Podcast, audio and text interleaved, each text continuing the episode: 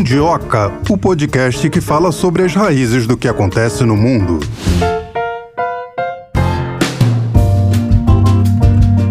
Melina Saad, estamos de volta para mais um podcast Mundioca.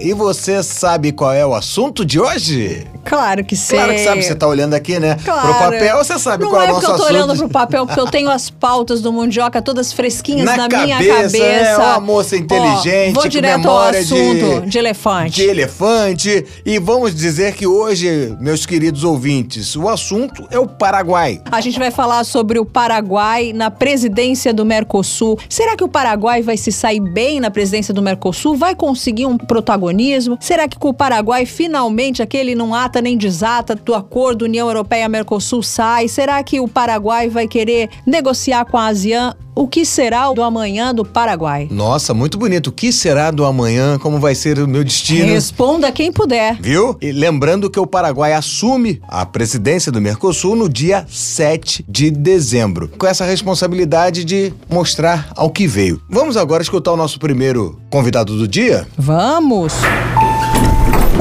Melina, a gente fala agora com o Ronald Leão Nunes, paraguaio, sociólogo e historiador pela USP. Muito obrigado, professor, pela sua chegada aqui conosco no Mundioca. Olá, Melina, Marcelo, eh, eu agradeço o convite. Professor, o senhor acredita que o Paraguai vai conseguir ter um certo protagonismo agora que vai assumir a presidência do Mercosul? Olha, Melina, eu não acredito numa mudança qualitativa do papel do Paraguai no Mercosul, um país que, na verdade, nunca ocupou uma posição de destaque nesse, nesse bloco. Em 32 anos de vigência do acordo do Mercosul, o Paraguai obteve poucas vantagens econômicas e políticas. Isso se deve não apenas aos sucessivos governos corruptos e submissos do Paraguai, mas também tem relação com a própria essência e a lógica do Mercosul, que é um bloco, um acordo comercial assimétrico baseado no modelo neoliberal. Lembremos que foi eh, assinado o acordo em 1991, onde os países mais fortes economicamente se sobrepõem aos países menores. Nesse sentido, quem aproveita as vantagens dessas relações desiguais e conduz politicamente o bloco são as economias mais sólidas, sobretudo o Brasil. O Brasil responde por 72% do PIB nominal do Mercosul. O país importa mais do que a Argentina, Paraguai e Uruguai juntos. O real é a moeda menos desvalorizada. O valor nominal do PIB brasileiro em 2022 foi de 1,9 trilhão de dólares e o do Paraguai foi apenas de 40 bilhões de dólares. Então, a gente pode ver aqui a enorme desigualdade. No terreno das exportações, o Brasil alcançou 312 bilhões de dólares, as exportações da Argentina alcançaram 73 bilhões e Paraguai apenas chega a 4 bilhões de dólares. E nos últimos cinco anos, o comércio exterior paraguaio é deficitário. Então, eh, nós temos uma realidade onde, onde o Paraguai é a última economia do bloco. E nesse sentido, esteja ou não na presidência do Mercosul, eh, o país não tem o poder político e diplomático para impor seus próprios interesses na região ou ter um papel de protagonista. Muito menos, na minha opinião, com o governo de Penha, que pertence ao Partido Colorado, que nós sabemos foi o partido da ditadura, um partido de direita, historicamente submisso aos interesses não só das grandes potências mundiais, como também na região submisso aos interesses das elites do Brasil e da Argentina. Então, professor, diante disso, o que, que o senhor espera dessa administração do Paraguai no Mercosul? Eu acredito que o Penha vai continuar, mas com os projetos, no caso a negociação com o, acordo com o Mercosul, apesar das declarações dele, mas seguindo e se alinhando aos interesses das principais economias, no caso o Brasil e a Argentina. Mas certamente com o processo das negociações do acordo Mercosul-União Europeia e as declarações do Penha de que ele não continuaria com essas negociações após 6 de dezembro, que seria a data quando o Paraguai assumiria a presidência rotativa, isso ficou mais no debate, mas eu acredito que isso não implica uma mudança eh, substancial e que, em última instância, o Penha se alinharia aos interesses e à rota marcada pelo Brasil e, em menor medida, pela Argentina. Professor, uma das coisas que mais interessam né, nessa questão do Paraguai na presidência do Mercosul é que se o Paraguai vai conseguir dar um, um certo andamento, aquele acordo é, Mercosul-União Europeia que vem, vai década, vem década, nada é resolvido. Como é que o senhor enxerga isso? Em setembro, o presidente paraguaio Santiago Penha, eh, que tomou posse em 15 de agosto, ele declarou que não conduziria as negociações de, do acordo de livre comércio entre o Mercosul e a União Europeia. Depois do dia 6. No entanto, essa crítica de Penha ao progresso das negociações está alinhada com a posição do governo Lula, então não é necessariamente uma discordância. O que está claro é que a assinatura e a entrada em vigor de um possível acordo entre o Mercosul e a União Europeia dependerá eh, de negociações técnicas, mas principalmente de compromissos de natureza política entre as principais economias de ambos os blocos, onde o Paraguai certamente não tem o peso necessário para torcer o rumo definido pelas, pelas grandes potências. Como mencionei, Paraguai nunca determinou e não determinará os rumos do Mercosul, é, de fato, o comércio com a Europa tem um peso diferente no Brasil e no Paraguai. Entretanto, isso não significa que o Paraguai seja contrário ao acordo com a União Europeia. Eu acredito que essas declarações de Penha implicam mais uma pressão para acelerar o processo de negociações do que uma reticência a assinar. E nesse sentido, eh, volto ao início dizendo que não há diferença com a oposição brasileira e que, em última instância, o presidente Penha se alinharia com os interesses do governo brasileiro. O senhor não acredita, então, que o Mercosul poderia se aproximar da ASEAN, dos países do Sudeste Asiático? Segundo as declarações do, do Penha, ele colocou que priorizaria outras regiões após a, eh, o mês de dezembro, como Singapura e Emirados Árabes Unidos, que ele colocou que considera esse país como a porta do Oriente Médio, etc. E de fato já começaram as negociações com esses dois país em assunção. Agora, como mencionei, eh, essa prioridade tem a ver com uma relação diferente do Paraguai com a Europa, uma relação diferente que, que existe aqui no Brasil, por exemplo. Basta olhar para isso as particularidades do comércio exterior paraguaio, onde eh, a União Europeia ocupa um lugar menos importante, comparando sempre com, com o Brasil.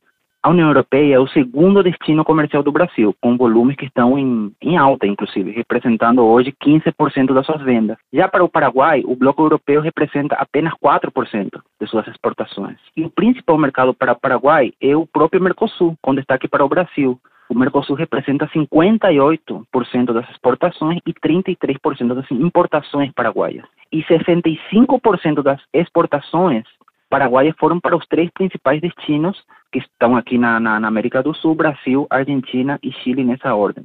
Por outra parte, nós temos uma pauta de exportações paraguaias que é primária, é soja, carne, energia elétrica, ainda que a preços muito mais muito baixos devido aos condicionamentos do Tratado de Itaipu, milho, arroz, açúcar, e apenas 5,4% das exportações é composta por produtos industriais, aliás, indústria leve, né? Cabos, eh, produtos de plástico e alumínio. Por outro lado, 62% das importações paraguaias, principalmente produtos industriais e tecnologia, provém da China, Brasil e Estados Unidos. E o primeiro país da União Europeia que aparece na lista de principais importadores é a Alemanha, que está em sétimo lugar. Então, eu acho que o Paraguai tem motivos para olhar para outros mercados, mas duvido que consiga fechar acordos separadamente, como, por exemplo, tentou o Uruguai com China, e a China deixou muito claro que o interessante para esse país seria fechar um acordo com o bloco, não separadamente com o Uruguai. Pois é, professor, essa é uma pergunta que eu ia fazer para o senhor. O Uruguai tentou sozinho negociar com a China. O Paraguai tem alguma situação semelhante? É, o Paraguai, fora dessa, de, dessa pauta, não. O Paraguai, é, acho que tem exatamente uma intenção com esses dois países que mencionou o presidente Penha, Singapura, Emirados Árabes Unidos, mas não tem uma proximidade, por exemplo, com a China como tem outros países. Lembramos que o Paraguai é um dos poucos países que, por exemplo, ainda reconhece o Taiwan, que é considerado uma província rebelde pela China, isso é, cria atritos diplomáticos entre ambos países, mas que também não impede o, o comércio entre, entre Paraguai e China, que de fato as importações mais volumosas vêm da China, eh, por parte do Paraguai. Mas não vejo que o Paraguai tenha uma agenda e tenha a intenção que demonstrou o Uruguai de negociar separadamente com outros outros países não. Quando ele fala de Singapura e os Emirados Árabes Unidos, ele está se referindo sempre a uma negociação em bloco, que ele priorizaria esses estados por dentro do Mercosul e não de maneira separada. Mas o senhor acredita que o Paraguai, na frente do Mercosul, conseguiria fazer negociação com outros lugares, como o Oriente Médio, não só com Emirados Árabes Unidos e Singapura, mas o Oriente Médio como um todo, ou a Ásia como um todo, fora a China? Não, não, porque não, não tem. E aí, Paraguai dependeria também do jogo de interesses por dentro do bloco, onde, como, como mencionei, esse bloco é conduzido pelos interesses do Brasil e da Argentina. É, mal poderia Paraguai impor uma agenda diferente ou impor seus próprios interesses, uma rota distinta a essa que já está pautada. Acho que a, a intenção do governo paraguaio é tentar negociar e abrir outros mercados, mas sempre por dentro do bloco, não separadamente. O que, que o Paraguai vende, o que, que o Paraguai compra do Brasil? Principalmente, o Paraguai exporta, principalmente com o Brasil, eh, energia elétrica, depois soja, eh, carnes, produtos primários, alguns produtos industrializados, mas que têm a ver com indústria leve, por exemplo, cabos, produtos de plástico e, e alumínio, e principalmente o que importa do Brasil são materiais, produtos mais industrializados, principalmente veículos que vêm do Brasil a gente tem que levar em conta também que o Brasil ultimamente está com uma política de impulsionar uma, uma série de maquilas dentro do, do, Paraguai, onde algumas empresas produzem, pelo menos uma parte da produção é feita no país e depois isso reingressa no Brasil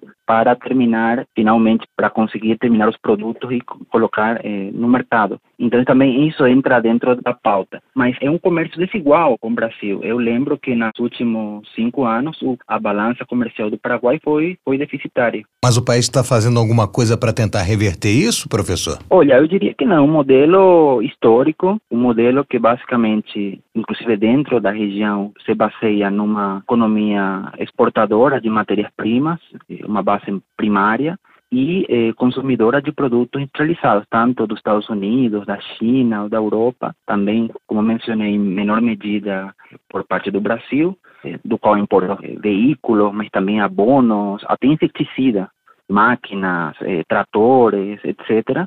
E onde é um modelo que, na verdade, tem traços mais históricos da, das elites do Paraguai. Inclusive, se a gente vai eh, procura uma uma referência mais histórica, podemos colocar como um marco o final da guerra contra a Tríplice Aliança, onde o Paraguai mudou completamente sua localização e se transformou, na verdade, não apenas num país submisso às, às grandes potências, aos imperialismos dominantes, nesse, nesse tempo o Reino Unido e depois Estados Unidos, como também dentro da região virou praticamente um protetorado das elites mais fortes, no caso Brasil e Argentina. Então existe uma relação de desigualdade e dependência muito forte que nenhum governo, seja colorado ou de outro de, de, de, outro partido tentou reverter a, a, até o momento. Professor, até pouco tempo o Paraguai pediu uma indenização trilionária pelas perdas na guerra com a Tríplice Aliança. Em que pé está isso? O Paraguai, eh, na verdade, não solicitou uma indenização formalmente, eh, exatamente devido à, à, postura submissa dos seus governos que, que, que, expliquei há pouco.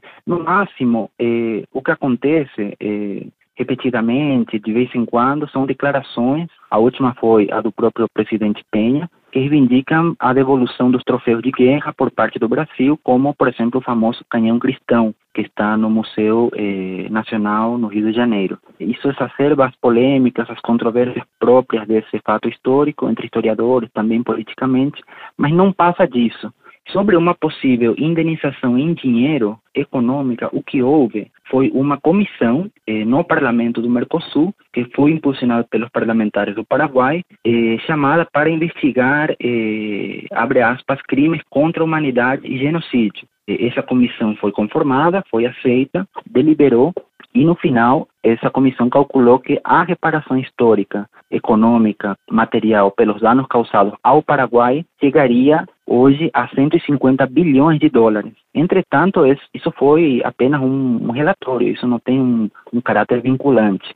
Agora, independentemente disso, eu que estudo a guerra contra o Paraguai, eu acredito que cabe sim é, debater reparações históricas, concretamente reparações econômicas e até territoriais por parte dos estados que conformaram a Tríplice Aliança. Por quê? Porque essa guerra dizimou o Paraguai, que perdeu 70% da sua população total, perdeu 40% do seu território e teve a sua economia destruída, além de ter suportado uma pesada dívida de guerra que foi imposta pelos vencedores, que durou até 1942. Por mais que a guerra tenha terminado há 153 anos, os efeitos devastadores desse conflito condicionaram e ainda condicionam o desenvolvimento do país até hoje. Então, acho que é pertinente, sim, discutir reparações eh, econômicas por parte dos países que conformaram essa aliança. No entanto, até agora não houve nenhum tipo de reivindicação formal por parte de, de nenhum governo paraguaio, e sim esse relatório da Comissão do Sul que calculou essa, essa quantia, mas que não tem caráter vinculante. Professor, pelos seus estudos, não sei se o senhor estudou isso, como seria o Paraguai sem essa guerra? É difícil dizer eh, no sentido de que eh, seria uma discussão contrafactual, mas o que nós podemos, a partir do estudo, concluir é que o, o Paraguai, durante o século XIX, após a sua independência, a partir de uma, de uma política econômica oposta ao livre comércio, a política do, do livre câmbio, conseguiu um desenvolvimento econômico e cultural bastante significativo. O Paraguai, mesmo tendo uma população e uma, uma dimensão muito inferior a seus vizinhos, eh, conseguiu eh, avanços técnicos e modernizações, tais como uma via de ferro, uma, uma ferrovia, eh, telégrafo, estaleiros, etc., uma fundição de ferro, que colocaram o, o país num patamar diferente, principalmente se comparado com eh, o período colonial, onde o Paraguai era uma das províncias mais pobres da, do antigo Império Espanhol. Todo esse processo de desenvolvimento que não chegou a ser como certa historiografia coloca, não chegou a, a fazer do, do, Paraguai uma grande potência, nem muito menos, mas que sem dúvida foi significativo, foi cortado pela guerra. Foi uma guerra de seis anos, onde o país ficou praticamente destruído, com 70% da população que desapareceu, a economia destruída, que posteriormente eh, entrou no ciclo da dívida externa, onde as terras públicas, 80% das terras eram propriedade estatal e foram arrematadas, foram privatizadas, e a partir daí uma, a economia e a política do país passou a ser controlada pelos dois, pelos dois vizinhos mais fortes, no caso o Brasil e a Argentina. Então, o que dá para afirmar eh, categoricamente é que existia um processo de construção de um Estado-nação independente, pelo menos politicamente, com uma política econômica soberana. Por exemplo, o país não tinha dívida externa até o final da guerra, mas que isso foi abruptamente eh, interrompido pela guerra. Por isso tão importante esse debate histórico, mas que tem consequências concretas, eh, eh, práticas e muito atuais, como demonstra a discussão no, na comissão do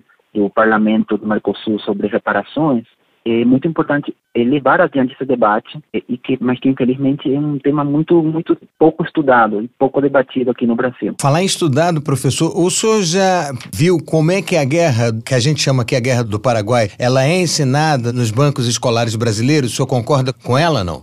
Eu sei que existe uma narrativa nacionalista por parte do Brasil que a, apresenta basicamente o Paraguai como o país agressor, como o responsável pela guerra. Daí, inclusive, essa discussão sobre a própria denominação, guerra do Paraguai. Isso passa a ideia de que o Paraguai foi o país responsável pelo conflito.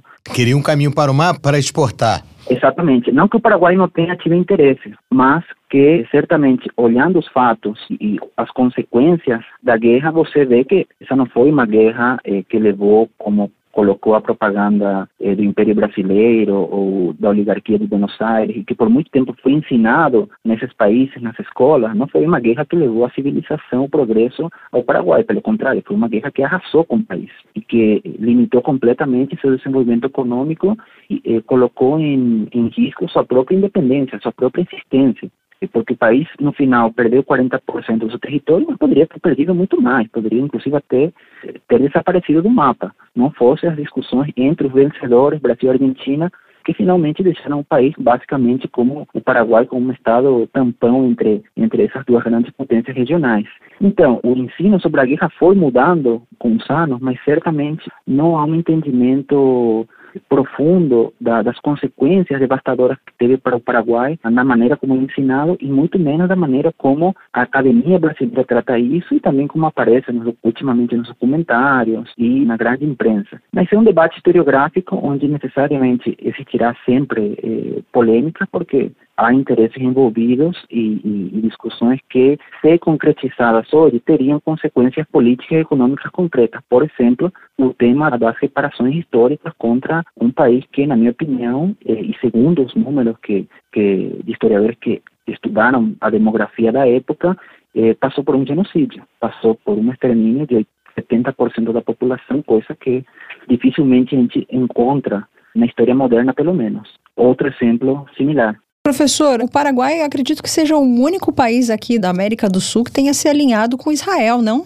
Olha, neste último ciclo de, de ofensiva por parte de Israel contra o povo palestino, na verdade, uma coisa são as declarações políticas diplomáticas, e Paraguai, sim, está completamente alinhado com o Estado de Israel. mas na prática, todos os governos, a maioria dos governos, pelo menos, e a grande imprensa está alinhada com a propaganda de guerra israelense, com os motivos, os interesses desse Estado porque nenhum governo, de fato, coloca a necessidade de ruptura de relações ou de boicote comercial ou ruptura comercial e diplomática com Israel no momento em que nós estamos assistindo a um verdadeiro genocídio contra o povo palestino. Nós estamos assistindo a, uma, a um ataque por terra, por ar e por mar, e um deslocamento forçoso de um milhão e meio de pessoas, que os palestinos corretamente denunciam como uma segunda Nakba, ou catástrofe, com Israel atacando escolas, hospitais, e os governos do mundo e a grande imprensa ou silenciando isso ou diretamente eh, assumindo completamente o discurso de Israel. Por mais que tenha alguns governos que tenham feito uma crítica ou outra a, a essa política de ofensiva israelense, também não é o que ninguém exerce a pressão que seria necessária para parar esse massacre contra o povo palestino. Mas certamente o Paraguai é um dos países que mais explicitamente eh, demonstrou seu apoio ao Estado de Israel. Caso valeria alguma coisa, já que o senhor disse que não acredita na força política do Paraguai na presidência do Mercosul, mas nesse caso de Israel, ela teria algum valor? Olha, no sentido de apoio, a posição do Paraguai de apoio incondicional com Israel. Nesse sentido, está alinhado com uma potência colonialista, expansionista dentro do território, dentro do Oriente Médio, principalmente no território palestino, e acho que isso faz o, o jogo a uma política de extermínio que estamos assistindo ao vivo pela televisão, no nosso celular, uma política de ataque indiscriminado ao povo palestino, à população civil, e acho sinceramente que isso é vergonhoso de, dentro do contexto atual. E que demonstra também essa, o que estava eh, colocando anteriormente, esse caráter submisso não só de Penha, mas dos anteriores e sucessivos governos, principalmente do Partido Colorado, com relação à política internacional, completamente alinhado sempre com os interesses dos Estados Unidos, no caso eh, também com Israel, que é o principal garante dos interesses dos Estados Unidos dentro dessa região, e eh, no terreno eh, regional com Brasil e Argentina, mas demonstra sempre esse caráter subserviente dos governos paraguaios é, com relação às grandes potências. Né? O senhor acredita que em algum momento essa reparação econômica ou territorial que o senhor colocou em relação à guerra da Tríplice Aliança algum dia acontecerá? Olha, do ponto de vista do atual cenário dos governos, é, tanto por parte do, do Brasil e Argentina, mas principalmente no Paraguai, eu não acredito que por aí venha uma mudança nesse sentido.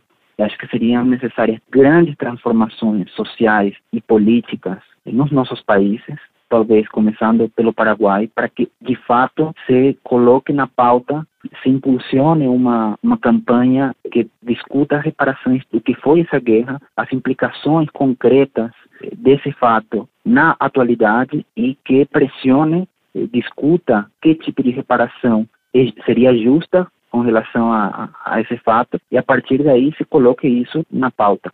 Agora, eu não acredito que com a atual conformação com o espectro de partidos políticos, começando pelo Partido Colorado, mas também o Partido Liberal e outros, isso seja possível. Eu acredito que unicamente um, uma transformação radical econômica e social e que implique, evidentemente, uma mobilização popular, e não só do Paraguai, mas também que implique uma mobilização e uma postura de apoio e solidariedade também por parte do povo brasileiro, argentino, uruguaio, eh, esse sim seria um caminho que poderia viabilizar uma discussão séria, honesta entre esses povos que são irmãos, mas que há 150 anos protagonizaram a maior guerra da América do Sul, a mais letal, a que mais durou, a que mais tropas mobilizou, que afetou profundamente os quatro estados envolvidos, mas que certamente para o Paraguai teve condições, teve consequências desastrosas. Mas com esta conformação atual política, eu não tenho nenhuma expectativa que isso aconteça. Deveria acontecer um processo,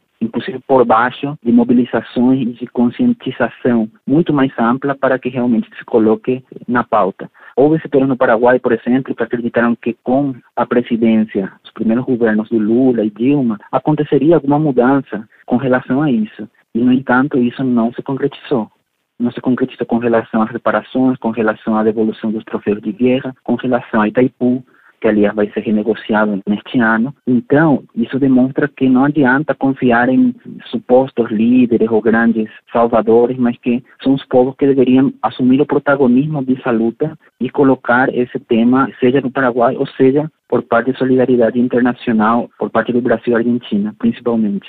Tá certo, a gente conversou com o professor Ronald Leon Nunes, paraguaio, sociólogo e historiador pela USP. Muito obrigada pela sua participação aqui no Mundioc. Espero que o senhor possa voltar outras vezes. Eu que agradeço. Obrigado, Melina, Marcela, e fico à disposição. É, realmente a gente não ouve muito falar do Paraguai nas notícias internacionais, mas agora finalmente nós vamos ouvir mais, né? Porque eu, ele eu, vai estar na. Um dado interessante que o professor falou é que o Paraguai, na Guerra do Paraguai, perdeu 70% da população e 40% do seu território. Ou seja, nós aqui no Brasil, a gente não estuda a Guerra do Paraguai desta forma. Não estuda. E sabe que eu acho que você gostava de estudar história na escola, porque não é a primeira vez que você traz esse assunto aqui no Mundioca. Tô Sim, de olho em você. História, eu cheguei a um ponto da minha vida que eu pensei assim: você é professor de história, não vou, você é veterinário, você é jogador de futebol. Acabei jornalista. É, eu nunca tive dúvida na minha vida que eu ia ser jornalista, mas eu flertei com a história também, porque é uma disciplina. Acho que todo jornalista gosta de história, né? E como a gente gosta de história, vamos chamar o próximo entrevistado do dia? Vamos sim. Que é Relações Internacionais, não é história, mas senta que lá vem a história, né? Vamos ouvi-lo. A gente tem o prazer de receber pela primeira vez aqui no Mundioca o professor Ricardo Caiquiolo, ele que é diretor do IBMEC de Brasília e também professor de Relações Internacionais. Seja muito bem-vindo, professor. Eu que agradeço o convite. Professor, o senhor acredita que o Paraguai vai conseguir ter um protagonismo agora na presidência do Mercosul?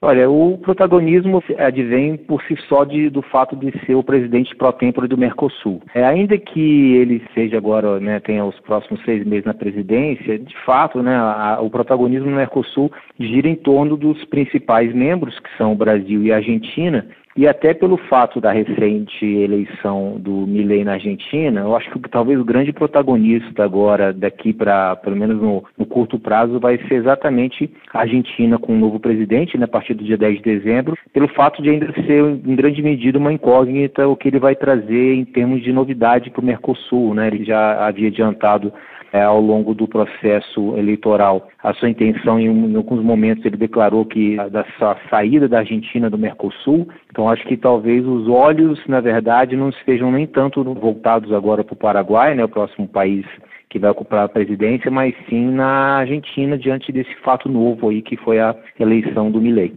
É, realmente o Milei tem tomado todas as atenções.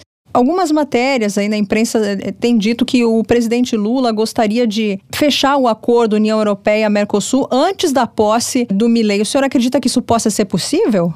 Olha, não é descartada essa possibilidade, né? Já são muitos anos, né, décadas, né, que esse acordo entre o Mercosul e a União Europeia ele vem sendo, né, gestado, né? Houve um processo muito lento, né, na verdade, de aproximação entre os dois blocos. É, a gente tem de lembrar que é, realmente não é uma aproximação fácil porque envolve, envolve, em cada bloco uma série de países membros, né? E esses países membros, obviamente, têm que ser discutados e têm de estar em, em acordo, né, de acordo com relação a essa aproximação. É, dito isso, né, a gente tem um complicador, é bom é, fazer essa referência, né, que foi a, o fato da União Europeia ter trazido aí um adendo né, a um acordo que havia sido avançado entre Mercosul e União Europeia, é, colocando algumas condições para que esse acordo de fato seja firmado, que tem relação com é, questões ambientais, né, demandas na área de legislação ambiental, enfim e isso acabou atrasando em, em, grande medida esse acordo que poderia até ter sido assinado no final do ano passado, né, ainda no final do último governo brasileiro. Assim, há de fato, né, a gente tem visto na mídia, né, que há um processo de aceleração entre os blocos, né, exatamente para evitar eh, um eventual posse do novo presidente argentino, que não seria positivo no sentido de avançar com essa assinatura, né, mas é, ainda assim eu sinceramente eu entendo que, que isso é, é, envolve tantos interesses internos, aí mais, mais uma vez me referindo aos países membros de ambos os blocos, que eu não acredito que isso possa acontecer até a posse do Milley, que está na iminência aí no dia 10 de dezembro. Eu, eu, tenho, eu sou um pouco cético com relação a esse avanço da assinatura até o dia 10 de dezembro. Mas o que, que o Milley poderia atrapalhar, professor? É, veja bem, ele tem uma posição, ele já falou de, antecipadamente, né, de que não, não teria o interesse de compor o Mercosul. Então, é, o fato de ter feito essa declaração já, de uma certa forma, abre uma, uma certa dúvida, né, se ele não tem interesse de que a Argentina componha o Mercosul, é, por consequência, não faria parte de um bloco que eventualmente assinaria um, um acordo com a União Europeia. E também é de praxe o fato de um presidente novo ele querer se inteirar de todas as questões é, internacionais, né, da política externa que o país vinha adotando até o momento da sua posse. Então, o que eu imagino que o Milley vai fazer no primeiro momento é ele sentando né, na Casa Rosada, é absorvendo né, o que existe em termos de tratados, acordos internacionais com os quais a Argentina vem lidando e se deparando nos últimos anos. Então, eu não imagino que ele ingresse, no, é, comece sua presidência automaticamente seguindo um fluxo que já havia sido estabelecido no caso nas relações entre Mercosul e União Europeia. Eu imagino que ele vai querer absorver, entender bem né, esse, o contexto do, da proposta é, existente entre ambas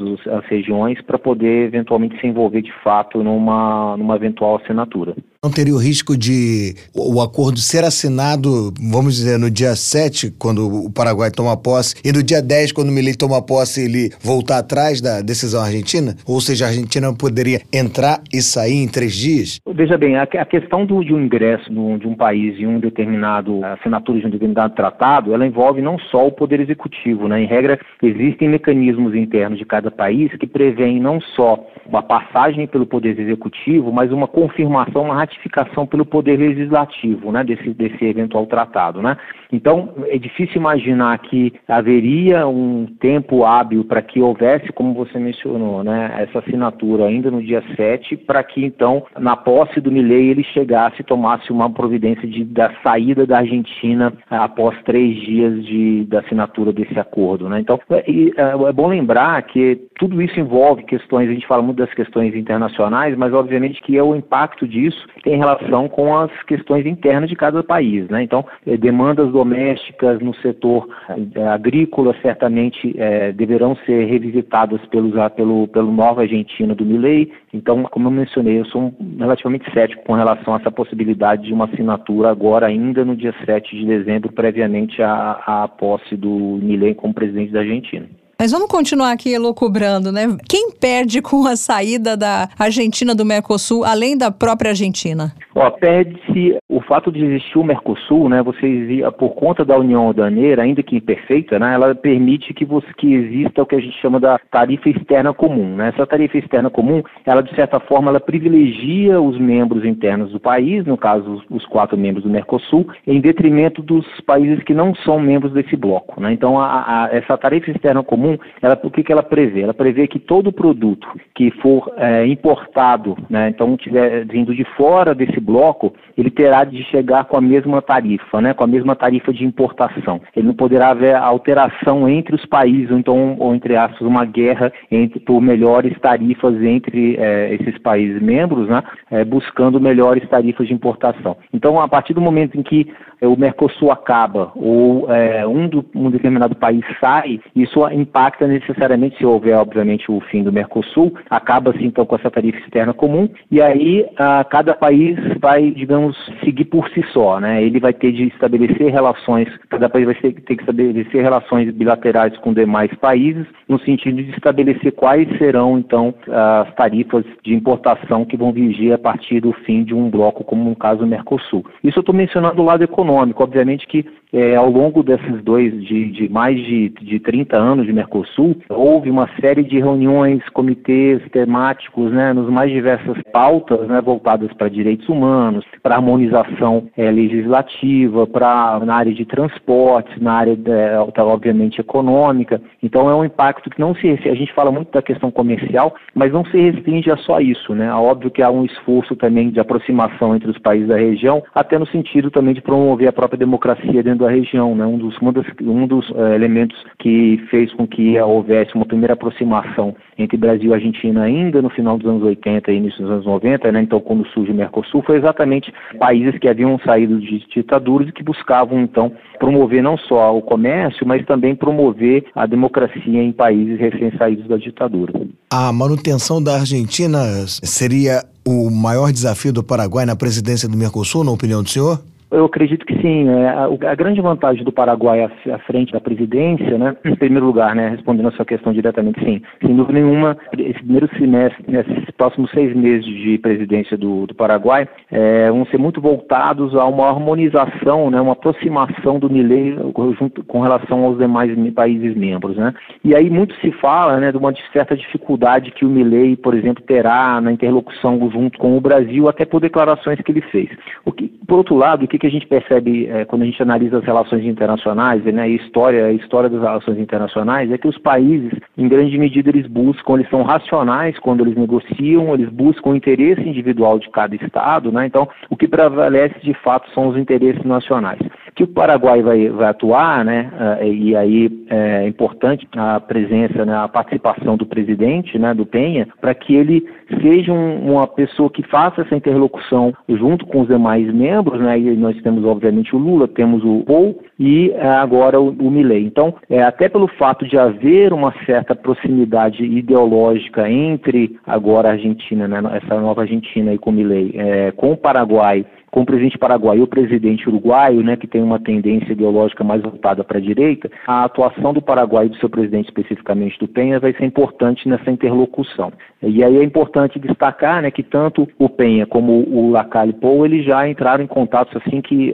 assim que houve né, a divulgação do resultado com a vitória do Milei, eles se, se, falaram ao telefone, né, ambos os presidentes, é, tanto o paraguaio quanto o uruguaio, entraram em contato com é, Milei para congratulá-lo e, colocar, e convidá-lo, inclusive, para que fossem né, os respectivos países em termos é, para visitas diplomáticas. Então, é uma interlocução que já começa relativamente favorável, no sentido, pelo menos, entre Argentina, Paraguai e Uruguai, mas que eu imagino que, mais uma vez, né, pensando na, no, na história das relações internacionais, os estados eles agem, eles buscam né, o interesse nacional, eles agem de forma racional. Então, a gente não imagina de fato que haja uma ruptura dentro do Mercosul. É, é, é desafiador pelo tudo que o Milley falou, mas eu entendo que o que vai prevalecer é, como eu disse, essa racionalidade no sentido de observar que, de fato, o Mercosul é muito importante para a Argentina é, o principal parceiro comercial da Argentina está dentro do bloco, que é o caso brasileiro, né? então ele não pode, é, a Argentina não pode abrir mão de um parceiro comercial como o Brasil de forma alguma.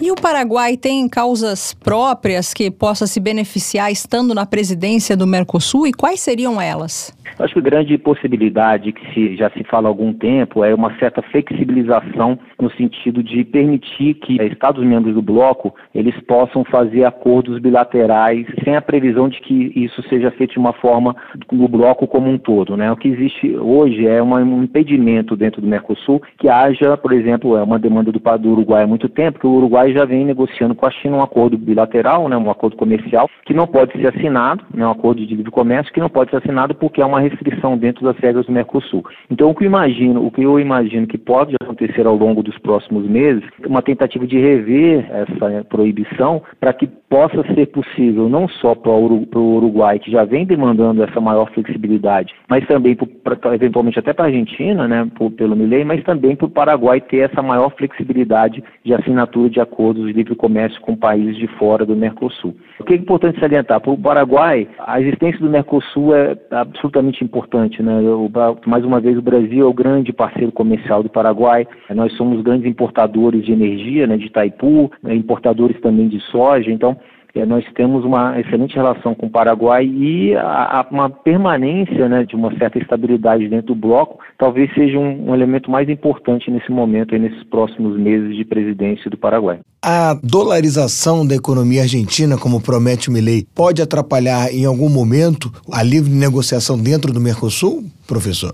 É, qualquer medida que tem um impacto é, econômico em qualquer um dos membros, ele acaba afetando as relações dentro do bloco no seguinte sentido, né? Esse país tem dificuldades econômicas e isso acaba repercutindo, pensando em, em termos econômicos, nas relações é, comerciais entre os países, e aí é uma diminuição é, da atividade comercial em cada país. Né? Vamos pensar aqui no começo dos anos 2000, quando a gente, nós passamos por problemas de, é, difíceis, mas sobretudo a Argentina, né, no começo dos anos 2000, isso teve um impacto muito negativo para o empresariado empresariado brasileiro que negociava muito né, com esses empresários argentinos. Né? Então, quando há uma desestabilização em qualquer país né, que membro e em termos de né, políticas econômicas, isso acaba se refletindo nos demais países. Como a Argentina é um grande país, né, ainda mais é, usando o Mercosul como parâmetro, né, é, é, um impacto negativo na Argentina, dentro da Argentina, acaba impactando negativamente os demais.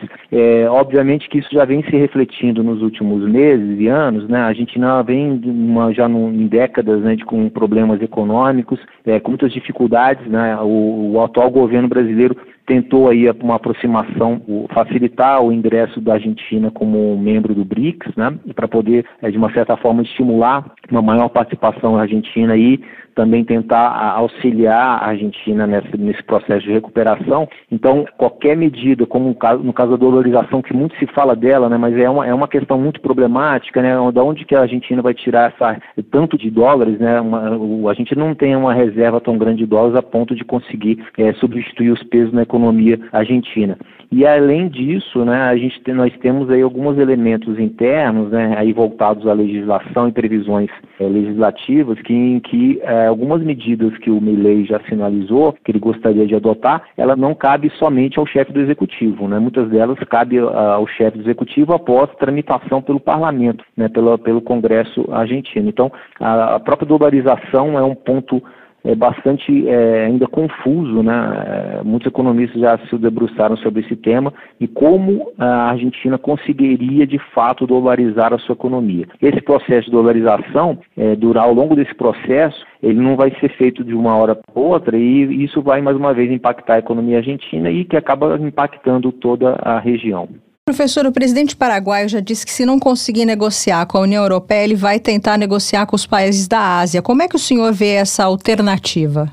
Olha, eu mencionei no início, né? O, cada país aí, seja por meio de um bloco econômico, no caso do Mercosul, seja é, isoladamente, os países eles buscam o seu interesse, né? O Brasil, por exemplo, ele, né, a gente falou bastante até pouco do Mercosul, mas o grande parceiro comercial do Brasil hoje é a China, né? Tanto em, em termos de importação quanto exportação. Então é absolutamente natural que se o Paraguai, né, por meio do Mercosul, não conseguir avançar nas negociações com a União Europeia, ele adote rumos que sejam favoráveis favoráveis e interessantes para ele isoladamente, né, individualmente, em termos de Estado e considerado de forma é, isolada, né. Então, nada mais natural do que ele procurar outros parceiros para poder buscar o que o governo paraguai entende que seria melhor para o seu Estado.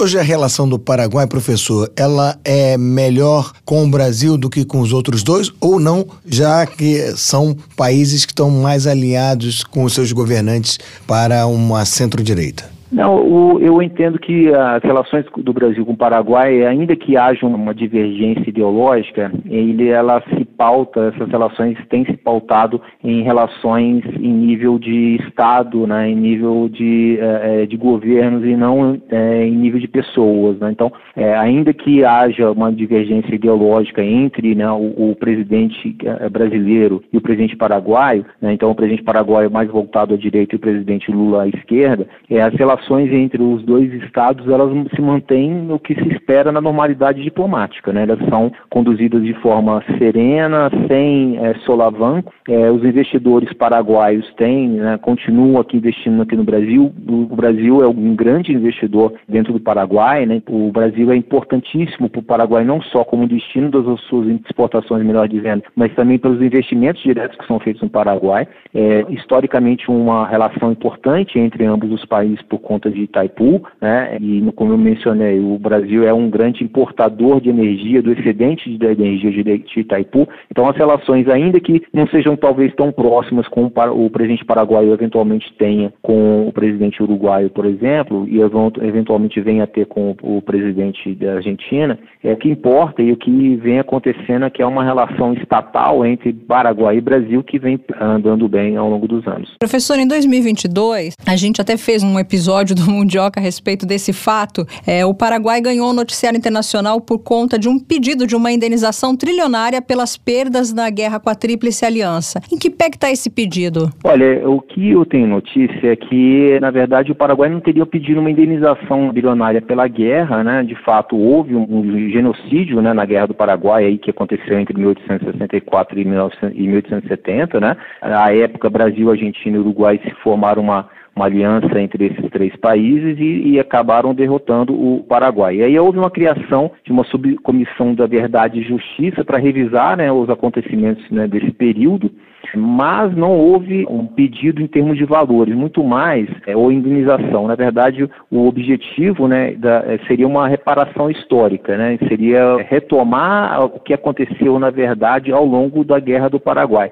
Que, que, que se demanda, o que se busca, na verdade, é o reconhecimento de que os países vencedores do conflito, né, como mencionei, Brasil, Argentina e Uruguai, eles teriam é, cometido uma série de horrores, né, de crimes de guerra, crimes contra a humanidade ao longo do conflito ocorrido aí no século XIX. Ou seja, essa reparação só seria um atestado, uma aceitação por esses três países e não uma indenização, por exemplo?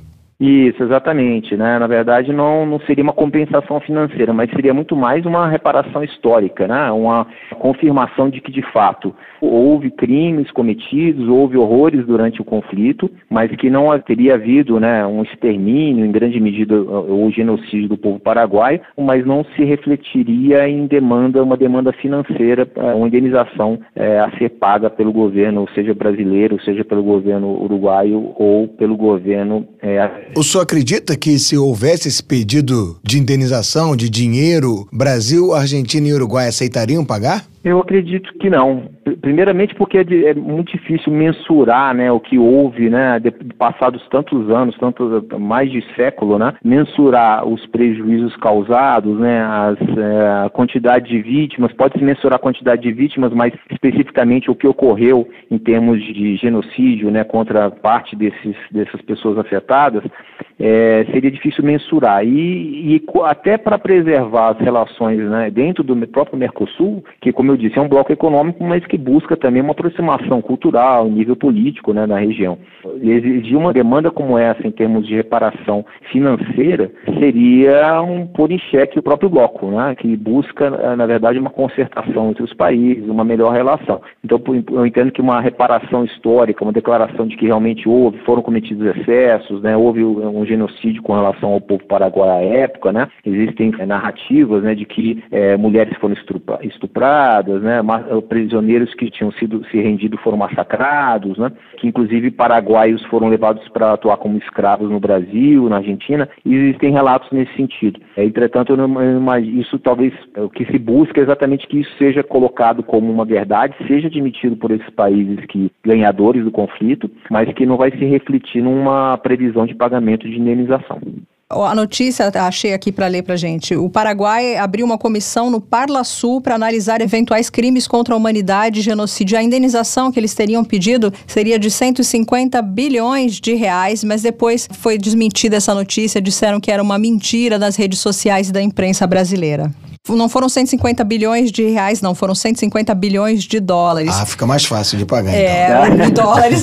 mais ainda, né? Nossa, se é, em reais era muito, imagina em dólar, né? Professor, continuando na, na, Guerra do Paraguai, o que os livros ensinam aqui no Brasil é que o, o Paraguai, que seria a Suíça do Sul, né, queria exportar seus produtos conseguindo um caminho para o mar. E isso daí, ao longo do tempo, foi meio que desmentido que não era exatamente isso, né? Como é que o Paraguai poderia, não vou dizer se tornar novamente uma Suíça, mas como é que o Paraguai poderia melhorar muito a economia dele nesse momento? Olha, o Paraguai, ele, assim, como todo estado, né, ele, ele tem um, um, um, limite territorial, né, um estado menor, assim como é o Uruguai. Eu acho que é esses estados considerados menores, né, e, e o que é interessante é que, analisando próprio, o próprio discurso dentro desses estados, né, eu estou utilizando o Mercosul aqui, tanto o Paraguai quanto o Uruguai, eles estão muito cientes do tamanho, né, do, dos seus próprios estados e da existência de um Estado maior protagonista, no caso Brasil e também Argentina. Então eles, eles entendem o seu papel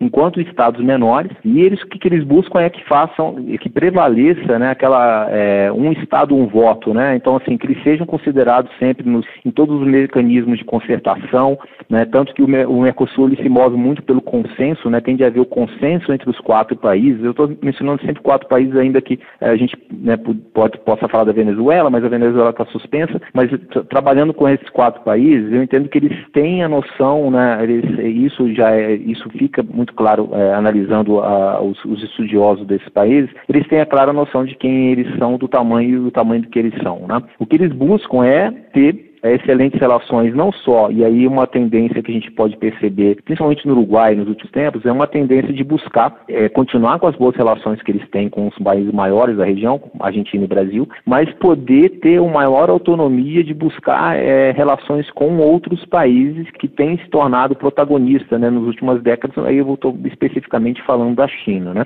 A América do Sul sempre teve uma, sofreu uma grande influência dos Estados Unidos, que a gente observa nos últimos anos, aí a partir aí, principalmente principalmente da, já começando é, mais no início dos anos 2000, né, com essa, o protagonismo da China em termos é, econômicos, né, é uma aproximação dos países também da América do Sul com relação à China pelas vantagens né, dessas relações econômicas, relações comerciais que, se, que advêm por parte desse parceiro. Né. Então, o que a, esses países menores podem fazer é manter uma boa relação com, né, especificamente no Mercosul, com seus parceiros do Mercosul e buscar parceiros fora para o atingimento dos seus interesses nacionais. É, qual o interesse nacional prevalecente nesses países? Basicamente é dar continuidade a um processo de é, aprimoramento, de melhora da condição de vida do seu povo, né? tentar, na medida do possível, melhor dizendo, a sua pauta né, de exportações, de exportadora e importadora. Então, basicamente, é, é, nesse sentido que eu imagino que o Paraguai e também o Uruguai é, caminharão aí nos próximos anos. E o senhor está otimista com a próxima cúpula do Mercosul? Olha, eu, tô, eu não diria otimista, eu estou curioso para saber o que vai acontecer. Né? Eu sempre fui muito relativamente cético com relação ao futuro do Mercosul, pelo fato de tantos anos terem se passado, né, a gente já tem mais de 30 anos e, e, os avanços são muito limitados, né, muito tímidos, né, eles dependem muito mais do, na verdade, dos governantes, né, dos presidentes que estão à frente de determinados países, do que de um processo que deveria caminhar no sentido dos estados conduzirem esse processo, né. Existe até um, um termo, né, da, da, de chamada muito utilizado dentro do Mercosul que é a chamada diplomacia presidencial. Isso aqui é, essa diplomacia é, presidencial ela explica ao longo dessas décadas, né, os avanços e os retrocessos do Mercosul, exemplificando, né, quando você, quando existiam presidentes que conseguiam se alinhar e conversar para promover um avanço e tinham boas relações, eles acabavam capitaneando esse, o Mercosul para frente, né. Por outro lado, quando existiam presidentes que ou não ah, acreditavam no Mercosul ou que havia uma divergência entre determinados presidentes, havia um retrocesso ou então uma estagnação, melhor dizendo, no Mercosul. É, hoje basta é, a, gente é, mencionar que até hoje, né, a gente mencionou que o Mercosul é uma união aduaneira, ainda que se chame Mercosul, porque é a sigla, né, Mercado Comum do Sul, mas não, nunca chegamos lá, né, nesse nível, nesse status de mercado comum. Permanecemos como uma união aduaneira e é o que a gente chama de uma união aduaneira imperfeita. Existem ainda alguns produtos sensíveis que não, que não, não são abrangidos pela TEC de uma forma correta. Né? Então, existem mecanismos né, dentro do Mercosul que ainda tratam de produtos sensíveis, o caso de automóveis, açúcar. Então, o Mercosul ele avança em alguns momentos e há alguns momentos de estagnação. Então, a minha curiosidade é como o que se dará daqui para frente com o ingresso de uma pessoa emblemática e novo presidente da Argentina, que vem com um discurso de, primeiramente, ao, enquanto era candidato, de, de sair do Mercosul, e agora né, o que a gente é, escuta é que talvez seja um momento de se apaziguar, ele conversar com os demais presidentes da região para tentar avançar no sentido de dar uma chacoalhada no Mercosul, ou seja, fazer com que, eventualmente, alguns países possam assinar acordos de livre comércio fora da região. Então, é o que é uma demanda muito já antiga do próprio Uruguai, né? Com relação, ele já tem é, negociações avançadas com a China nesse sentido. Então, talvez essa próxima cúpula trate dessa questão e agora é aguardar para ver se isso realmente vai acontecer. Para finalizar, o senhor aceitou a alegação dada pela União Europeia, através do Macron, da contrapartida ambiental para que esse acordo entre os dois blocos fosse fechado?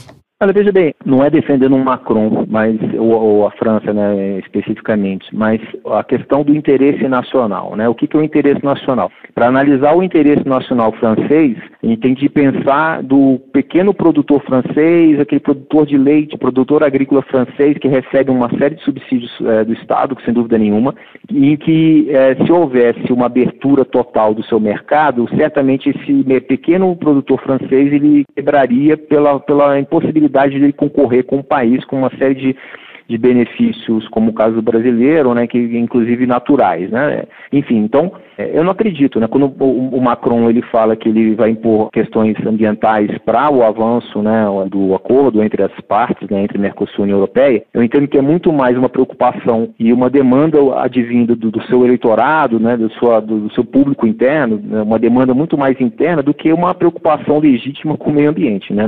Para falar, para dizer muito a, a, francamente, né? Então são subter subterfúgios que são utilizados não só nessa relação agora entre Mercosul e União Europeia e um eventual acordo, mas que são também muito é, debatidos na OMC, na Organização Mundial do Comércio, muitas vezes ela se depara com, com é, casos abertos exatamente de países que se utilizam de supostas preocupações ambientais para poder barrar é, o, comércio entre determinados países. Né? Isso aconteceu no caso, por exemplo, de exportações e importações de pneus, né? isso aconteceu um tema é, que já aconteceu na, na OMC já há alguns anos. Então, esse subterfúgio de preocupação ambiental, preocupação com é, trabalho escravo, por exemplo, muitas vezes não é de fato legítimo no sentido de que a preocupação não é essa. A preocupação é muito mais resguardar o seu mercado interno. Tá certo, a gente conversou com Ricardo Caiquiolo, professor de Relações Internacionais do IBMEC Brasília e diretor também. Foi muito bom conversar com o senhor. Espero que o senhor possa voltar aqui em outras pautas com a gente. É, eu espero também. Obrigado pelo convite. Um abraço. Obrigado, tchau, tchau. Professor. Um abraço. Até mais. Tá aí, Mel. Vamos apostar na força política do Paraguai, que o Paraguai surpreenda todo mundo, os mais céticos, e faça um bom trabalho na presidência do Mercosul. E vamos torcer também para que o presidente eleito da Argentina não atrapalhe ninguém né? é, né? Não saia do Mercosul. Se não atrapalhar, não... já tá muito bom, né? É, já vai dar a contribuição dele que todo mundo espera, né? É o famoso muito ajuda quem não atrapalha. Exatamente. Por favor, senhor Milley, não, não atrapalhe o Mercosul. E você já sabe que da onde você menos espera é que não vem nada, né? É. Eu espero agora, na verdade, relaxar com o mundo bizarro. Mundo Bizarro. Eu já tô rindo antes de começar a ler Ah, sério? Você rindo? Isso quase não acontece aqui nos nossos estúdios. É porque é melhor ser alegre do que ser triste. Poxa, você, sabe, você inventou né? essa frase agora, hein? Eu não. não. Isso aí foi um, um, um, grande poeta que disse. Mas vamos ao mundo bizarro. Com 253 mil seguidores no Instagram, a influencer norte-americana Faith Hill usa das redes para trazer humor às suas dificuldades. Seja de ter perdido todos os dentes aos 21 anos. Hã? Pois é, ela é banguela. 21 anos sem dente nenhum ou da sua reabilitação de drogas desde a adolescência. Três anos depois, hoje com 24 anos, Faith segue com os conteúdos sobre as próteses dentárias. Acho que ela usa dentadura. Sério isso? E tem feito sucesso no perfil Você, Mundioker, que quer saber quem é? Arroba Faith Hills Me. Você deve estar se perguntando como ainda tão jovem eu tava. Exatamente. Ela perdeu todos os dentes. Vou contar para vocês. Aos 12 anos, a norte-americana começou a enfrentar problemas com álcool, depois com a maconha e aos 14 conheceu a metanfetamina, ou seja, isso aí não presta, né? Aí tava doidona, caiu de boca em algum lugar e quebrou não, todos os dentes, uma, né? Ó, a metanfetamina me deixou molhar o bico, uma substância psicoativa que atua no sistema nervoso central. Com 17, a dependência dela e o estado de saúde pioraram e ainda adolescente ela começou a perder os dentes por consequência do uso de drogas. Tanto a dependência quanto a questão estética mexeram com a saúde mental de Faith, que revela nas redes que já chegou a pensar em se matar. Hoje, recuperada do vício com a saúde em dia, a norte-americana aproveitou desse momento frágil da sua vida e o transformou em trabalho. Virou influencer de dentadura. Ou seja, Oxi. Ela conseguiu dar a volta por cima mesmo Banguela. É mesmo, Banguela é o famoso fazer do limão uma limonada. Com humor, Faith produz conteúdo sobre limpeza das próteses dentárias, fazendo careta, exibindo a gengiva e até uma coleção de dentes velhos. Exibindo a gengiva. Olha, que eu coisa não sei, legal. ela pode até estar inter- ganhando dinheiro, mas eu não sei se isso é bom pra uma pessoa assim É, conseguir né? um namorado, né? A uma menina nova é um dessa. campo fértil pra qualquer coisa. É, não sei. E esse foi o mundo bizarro de hoje, Muito né? bizarro, né? Bem bizarro. Uma Banguela. menina, uma menina de 24 anos sem dente. Vou te dizer que me causou uma certa estranheza isso aí. Não gostei não, Mundo viu? bizarro Banguela. Mas aí fica a dica, né? Tente ganhar fama na internet de outra forma, não sendo Banguela por causa de drogas. Esse foi mais um Mundo Bizarro. Mundo Bizarro.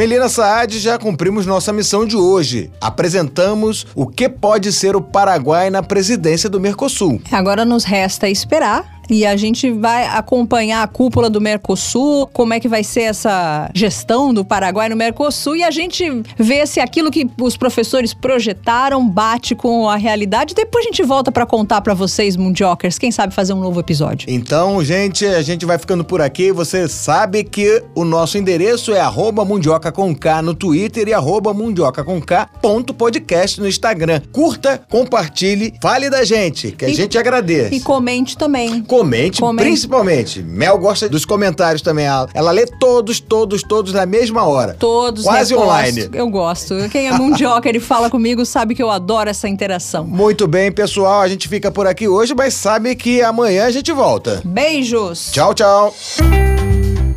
Mundioca, o podcast que fala sobre as raízes do que acontece no mundo.